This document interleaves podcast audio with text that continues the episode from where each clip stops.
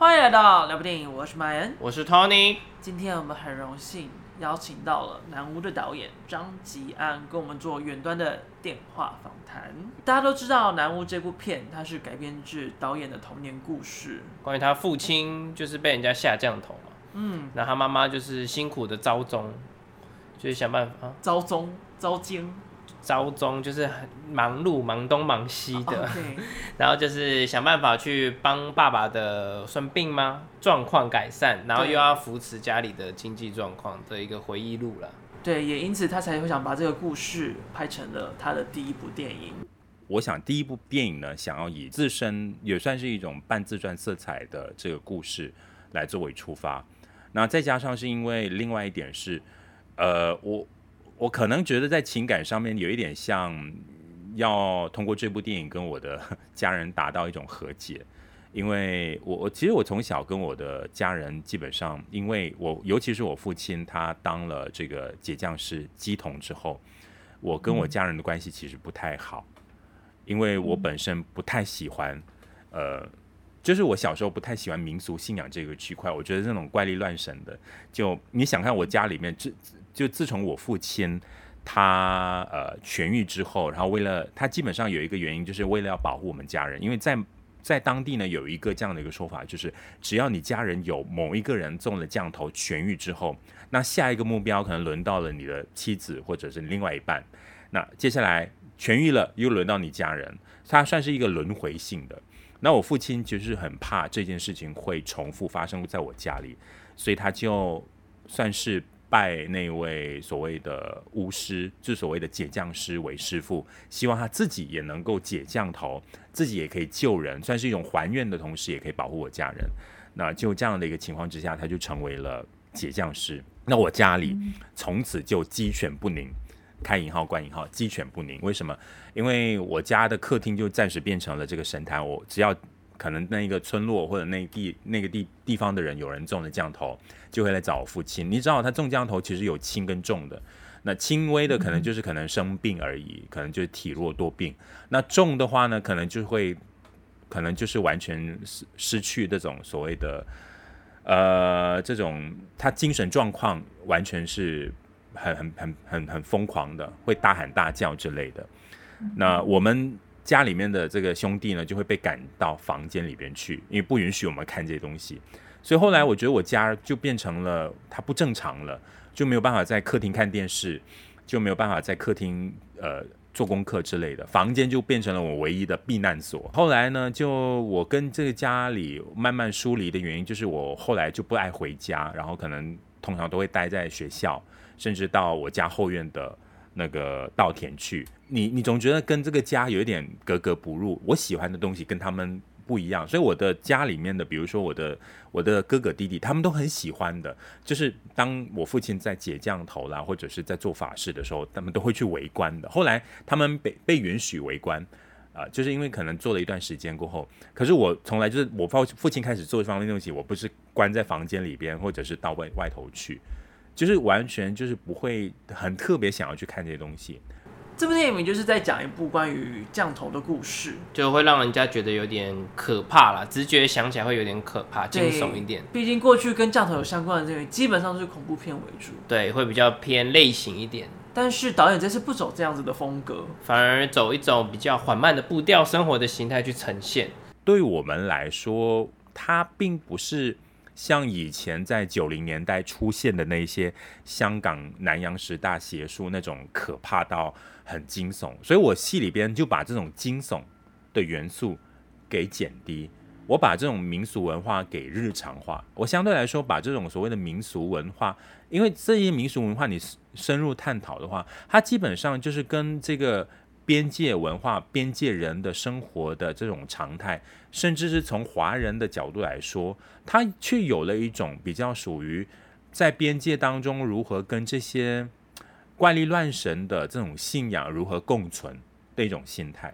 所以我电影里边就把可怕的这个元素给给给减弱了。在这部片还有另外一个很特别的地方。吉打，它是在暹罗跟马来西亚之间，就是我们现在讲的泰国了。对，它以前叫做暹罗，然后因为呃政治变动的关系啦，所以其实当时变成马来西亚这个国家的时候，很多的暹罗人也被划在了马来西亚这个地域里面，所以对他们而言，他们自己的认同上还是觉得暹罗比较好。呃，也间接的让那里的小孩会有一种错觉吧，那里的生活环境都会觉得，哎，可能就是对面这个国家的月亮比较圆啊。像他们，他们那时候买菜就这种感觉嘛。没有月亮比较圆，这比喻有点好笑。不是老老一辈都会这样讲嘛？就像那时候菜那个电影里面有一幕就是买虾米。对，因为他们家爸爸妈妈就是在鱼市场工作的，嗯、然后就有一个客人说，哎，有没有暹罗虾米？那暹罗虾米就会比较贵，比较香。但是他们就是他们那边的地方的人都会这样子的觉得有这样子的印象，对于暹罗。还有另外一点就是也是导演常提到，就是他们的电视的讯号常常能够，就应该说不小心就会不小心接到泰国的讯号，但是也因为泰国的电视台比较自由，嗯、所以才让他有机会看到，就是可能会比较多新三色了，呃，接吻啊，或者是一些比较自由地区的电影。先从我本身说起吧。我小时候是蛮不喜欢泰国的，我必须要说，因为我因为我父亲中了那一场病之后，因为我的邻居，当然在现实生活当中，因为我邻居都是暹罗人，然后他们的他们的这个祖乡，他们都经常到泰国，都会去找这所谓的法师或者巫师之类的。后来耳濡目染嘛，然后我母亲也说，哎，肯定是对面家的那个邻居。呃，害我们的呃爸爸的，然后邻居华人都说，哎，一定是他，一定是他，因为他懂得巫术巫术。那么后来他搬走了，所以我我从小就是觉得，因为存在着一种所谓的那种爱恨分明嘛，就觉得谁害了我爸爸，我就讨厌谁，所以我从此就讨讨厌泰国泰国人或者暹罗人。我我我坦白说啊，就是后来我父亲成为了解降师，我更太讨厌了。为什么呢？要不是因为我爸爸被所谓的暹罗人下降头，我我家里就不会变成所谓的神坛。因为我觉得家里面好像一直在改变，一直在变成我不喜欢的那个面貌，都是因为暹罗人所所害的。当然，因为这是小时候的爱恨分明，所以我。以前我没有到过泰国的，我家人因为买我父母亲或家人常常去，因为很靠近嘛，都会到泰国边界去买东西啦，或者是去游玩啦。我是家里唯一一个不想去，我到现在为止我都还没去过泰国。那在整部电影里面呢，我们都会看到非常多的神的元素，像有田伯野啊，那还有另外一个就是拿督公。拿督公其实算是马来西亚这边比较特别的一个信仰，它是汉人哎，不对，华人常常会拜的一个神职，有点像是我们台湾人会拜的福德正神，也就是土地公的部分。不过这个神他手上拿的是一把剑，而这把剑其实带有很多的意涵在里面。拿督公信仰是马来西亚非常独特的一种呃土地公的信仰，而且是华人拜的。不是马来人拜，也不是印度人拜，是华人专属、华人创造出来的土地公。所以戏里边，呃，从信仰当中你会看到了我我特别预设了两尊神明很，很很鲜明的，就是第一场戏的时候，首先看到的就是那个母亲她在手忙脚乱的点香嘛。他在旁边的那尊神就是福德正神，对对，他是从中国带过来的。就是很多当年我们的祖辈从中国南来的时候，他们带的第一尊神明就是土地公，就是福德正神。然后很有趣的是，在中国、在台湾、在香港，这福德正神是放在门外的，它是属于户外的一一尊神明。可是，在马来西亚，它是放在家里边的，因为在门口，他们就创造了。在地的土地神是马来人的服饰，马来人的化身，拿着一把剑，然后很有趣是拿着一把剑是保护你，就是因为他是在地神嘛。然后他右手呢，他会拿着呃很多的东西，比如说会拿着，比如说在戏里边是拿着一条蛇，因为呃我们在当地是相信他会化身一些变成一条蛇。当然后来现在慢慢演变成会拿什么呢？会拿金银财宝，所谓的那种非常。中国人的金银财宝的那种形象，那种金银呃玛瑙啊，金银财宝堆满手，然后一把剑，它基本上就是带出了华人在这片土地很有趣的一种文化的这种底蕴跟内涵，就是来到这里就是要赚钱，另外一方面是想要得到你的庇护。我这个表现基本上它，坦白说有一个政治隐喻在当中。这部戏可能听起来叫南巫，呃，南洋巫术嘛。基本上另外一个政治隐喻在里边，因为我们马来西亚最大的一个政权从独立到现在叫巫统，那巫统呢，基本上对我来说，它就是这个国家的巫术。那么，呃，戏里边的拿督公哦，他是拿着一把剑的。那么回回归到一九八七年，一九八七年的时候，呃，在中文报讨谈论最多的就是巫统那时候的很多的这些政治人物，他们都会在公开场合举这把剑。当他们举这把剑的时候呢，就是要捍卫所谓的呃马来人马来西亚是属于马来人或属于巫裔的，然后他们要曾经在八月、九月、十月的时候，就戏里边的八月、九月、十月。就是他们这些所谓的政治人物就会举起这把剑，公开说：如果华人再不认同这国家，再不听话，我们希望会把这一把剑，就是让华人的鲜血沾满这把。但是很有趣的是，我们拜的拿督公永远都是举着那把剑的。在一般的公众场合，在媒体讨论的就是华人是很讨厌、很不喜欢这把剑，因为这把剑代表着。它是对于华人的一种敌视，会华人的一种呃一种一种边缘化，甚至对华人的一种所谓的驱赶、敌意等等，都在这把剑显现出来。只要有人举起这把剑，华人就开开始紧张了，又有什么特别的言论啊？所以那种白色恐怖，就是因为这把剑开始。八月、九月、十月，可是我在这部戏里边，我把这一方面给淡化，但是也隐藏在当中。我就采用了这种拿督公这个神明，就是你你你想，你你不觉得这是很矛盾吗？在政治的体制下，你很讨厌这把剑的显现，这把剑就代表着要血染华人的鲜血，可是，在你的在地的民族信仰。或者是在创造的这种身份认同的信仰里边，你却敬拜这把剑，所以华人在这个土地上，他基本上就是一种双重的这种认知，就是适当的时候惧怕，适当的时候敬仰，适当的时候排斥，适当的时候却认同。对，我们都徘徊在这种身份当中，就如同在柯娘她的话语当中，我也预设了，比如说柯娘在里边。在山里边，她跟那个母亲呃偶遇的时候，她说了一番话。她说：“你你们为什么呃把这个沙龙布和这个槟榔老爷来祭拜我？呃不，他不是说我是吧？祭拜这个所谓的山神，他都不是马来人，他是中国泉州来的。对，那么可是他说的那个他基本上就是他自己嘛。可是他身上穿的却是马来服饰，在地的这种很南洋的这种沙龙。”跟马来服饰，也就是说，我们外在跟我们内在其实也是一个边界，所以信仰跟政治也是一个边界。你对信仰的认知是敬仰敬仰的，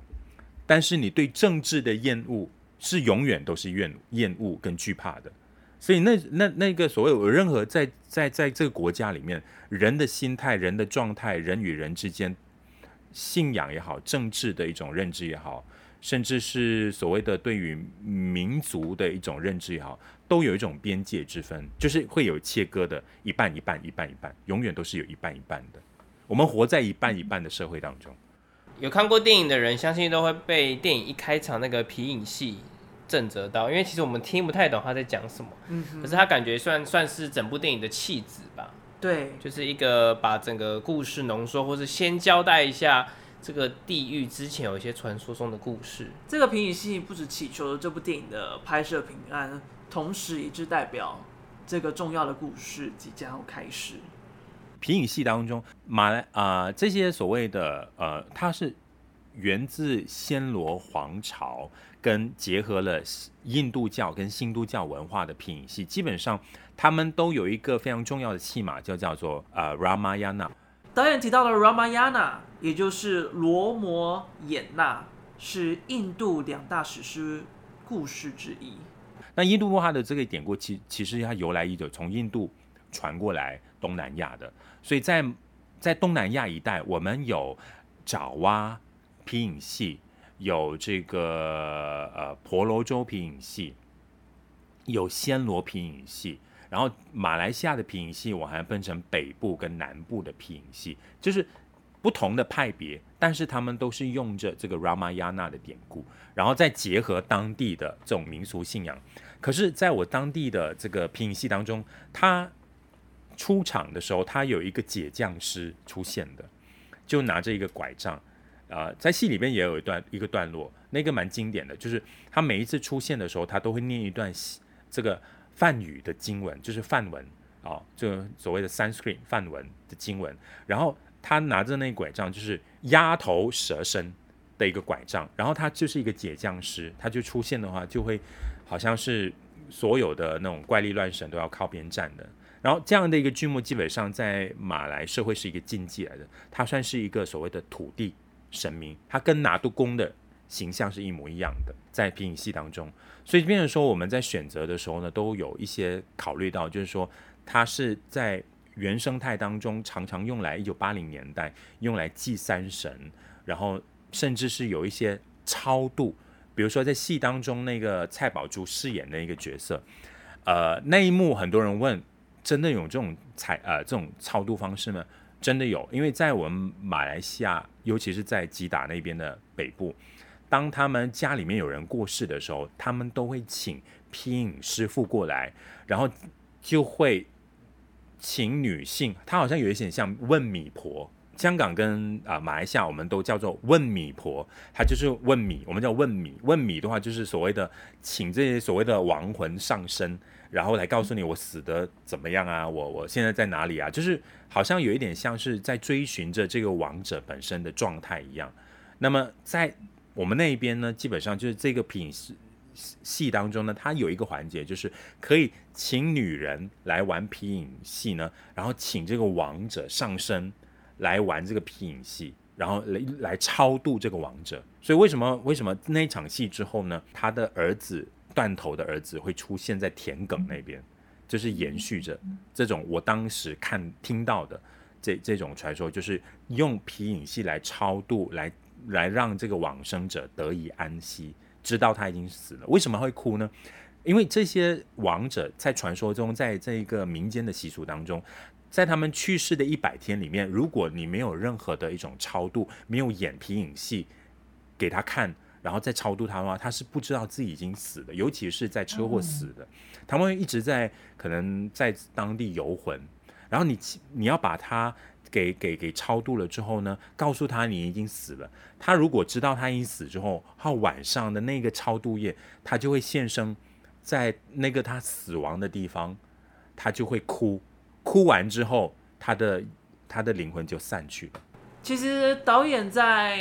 金马奖的过程，就是金马论坛的时候有提到过，在拍摄这部片的途中，其实有很多很不顺遂的事情。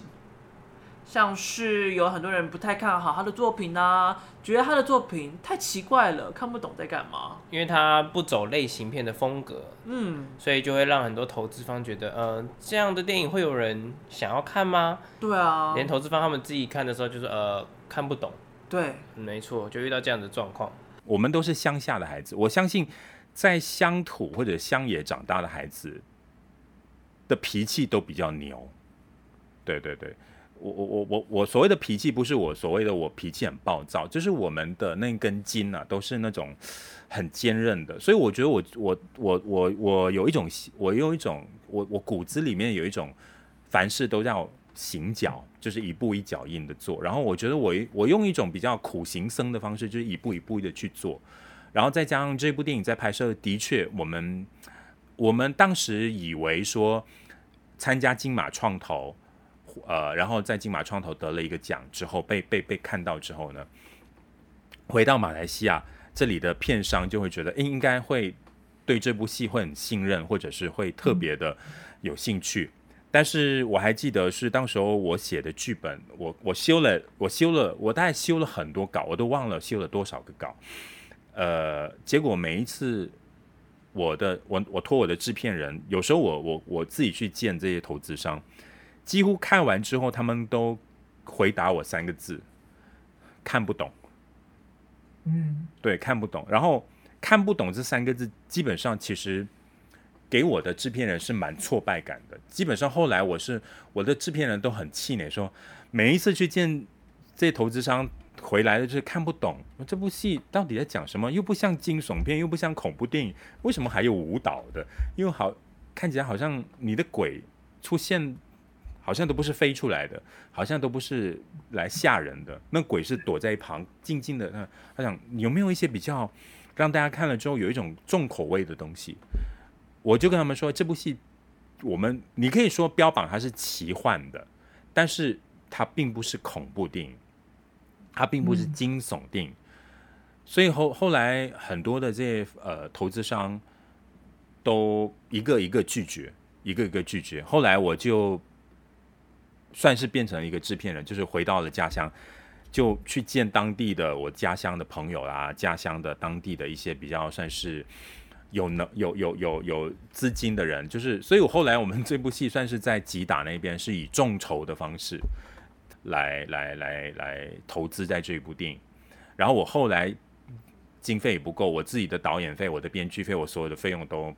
放进电影当中，我所以我在这部戏里边完全是没有得到任何的。到现在为止都没有任何的回顾，我觉得 OK 没有办法。我我把这部电影是我觉得我希望在我父亲的有生之年，因为我父亲基本上他很老了，现在已经已经没有办法解降头了，所以他现在已经八十多岁了哦，高龄了。我我希望他我我希望有生之年就是他有生之年，我希望疫情结束之后能够带着他，然后呃进电影院去看这部戏。他到现在还不知道我戏。里边连名字都用他的名字，然后连妈妈、连我弟弟、我哥、我我弟弟、我的名字，然后里边的故事百分之七十都是源自我小时候的这个段落，我我都我都不没有告诉他，他们只是知道我拍了这部电影而已，所以他感觉上就是我我我希望在我我身为一个马太边界的一种生活的子民，就把这种故事给拍出来，至少让大家知道了原来。在当年的原生态的生活里面，有这样的一个家族做过这样的一种事情，然后生活的状态，它其实代表着一个马来西亚历史的一个小小的一个一个拼图，这样子。对，顺利的拍摄完毕，顺利的也在金马奖上面拿到了最佳新导演奖。不过很奇怪的是，从去年十一月底到现在，还是没有听能听到南屋要在马来西亚上映的消息。其实最早金金马奖颁完的时候，有一个消息释出嘛，就是马来西亚政府有要安排这部电影上映，但是做了十二刀的剪辑。对对，那后续怎么样呢？就要听导演来说了。其实这道问题我，我我最近想了一个办法，就是比较比较云淡风轻的回应，就是三个字：随缘吧。我其实回答这道问题，我回答的蛮怕的，因为当然当然，我觉得是不是因为什么？因为这。这部电影因为触碰到的神经线反而不是政治，所以他们不是看到里边有什么政治隐喻，反倒是因为里边我用的都是一九八零年代那时候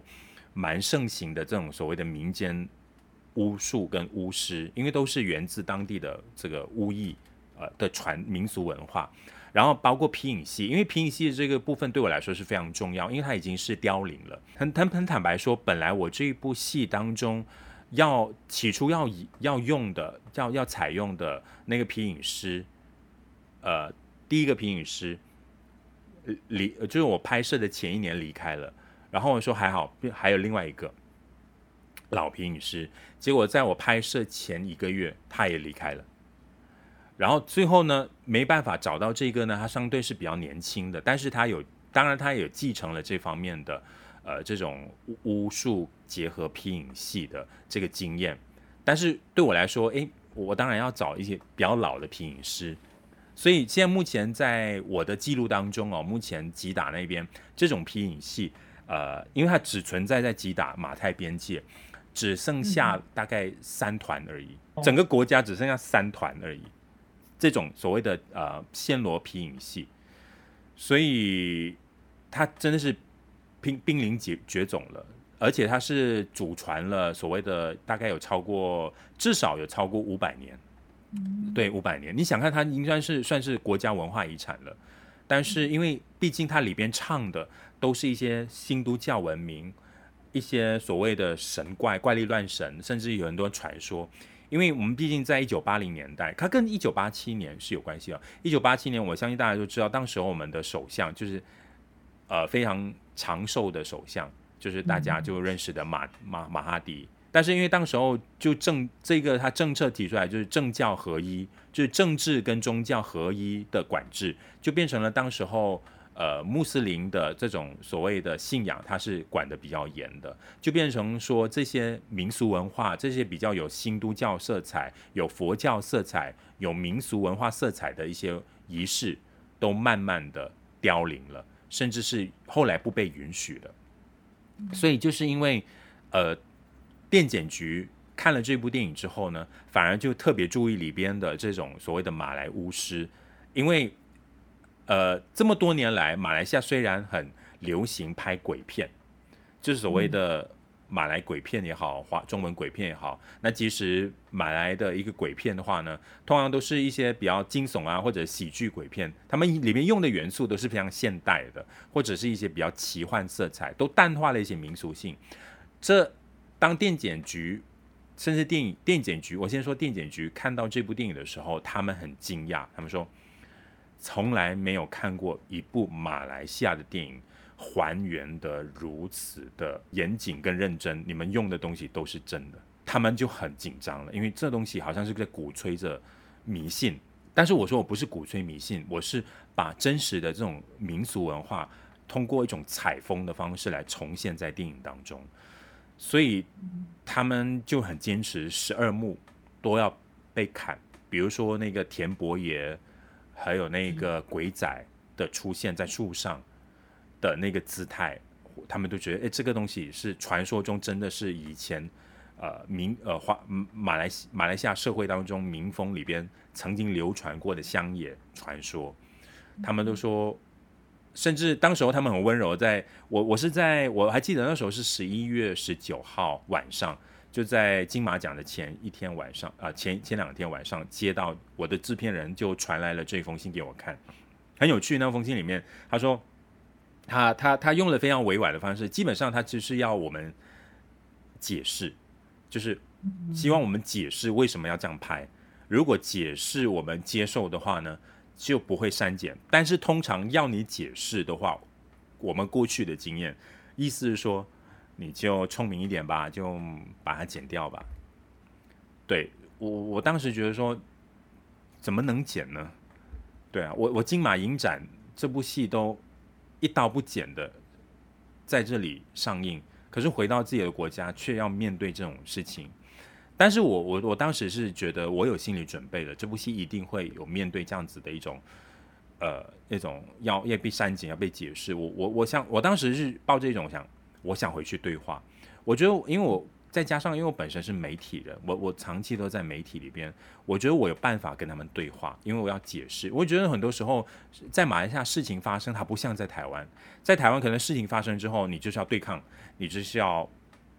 发言，站好自己的姿态。可是，在马来西亚呢，你要采取一种是，我愿意跟你对话，我可以弯下腰，我可以不是弯下腰跪下，不是，我是我可以我跟你温柔，对，我跟你解释。我可以慢慢的跟你解释，解释完之后你能不能够接受，我们再来定夺。对，马来西亚需要用这种方式对话，而不是对抗。所以我当时电影局反倒是支持我的，因为我们电影局跟电检局是两个体制。嗯，对对，两个体制。所以那时候，呃，在金马奖呃揭晓的那一天晚上，电影局还有部长都。都都都都都发言恭恭贺我，但是他们并不知道，原来电检局已经开始在那边磨刀了。所以当时呃，电检局跟啊、呃、电影局跟那个电影导演局，我们还有一个，我们我我也是，因为我们拍电影，我们必须要申请做呃电影局旗下的导演协会的呃成员，他们都很支持我，他们都帮我去对话。结果后来我们呃。因为这部电影刚好又被选为十二月份的呃马来西亚国际电影节的这个闭幕电影，他们都说一部闭闭幕电影，一个国马来西亚国际电影节，你怎么可以把这部电影剪掉十二幕呢？对，后来经过了对话之后，他们后来从十二刀变成了六刀，然后变成三刀，后来是说好了，不用剪了，你只是要消音，就是你可以播那段皮影戏，但是有一个段有一些段落呢，你必须要他播到那个地方的时候，你就关掉声音，你可以看画面，但是那个咒语要把它关掉，就是咒语的部分要把它消音。但十二月那疫情又在又在开始了，然后又突然间又在反弹。然后那个国际电影节又挪到一月，结果一月又在反弹，所以取消放映了。所以就变成说，我们唯一的一场本来是有那个国际电影节的，然后现在电影院刚开启，所以变成说，目前台湾是我们第一个上映的地方。对，那基本上就像刚刚导演说的，台湾算是第一个上映《南屋》这部电影的国家。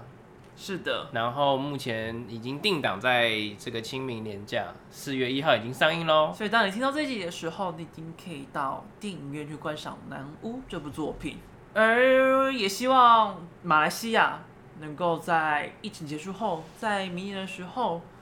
有机会上映，让导演张吉安真的有机会可以带他自己的父亲去看这部属于他的电影。没错，那我们今天的节目就差不多到这边。感谢张吉安导演人在马来西亚，还接受了我们的访谈。谢谢导演，这集就差不多到这边结束。我是马恩，我是 Tony，拜拜。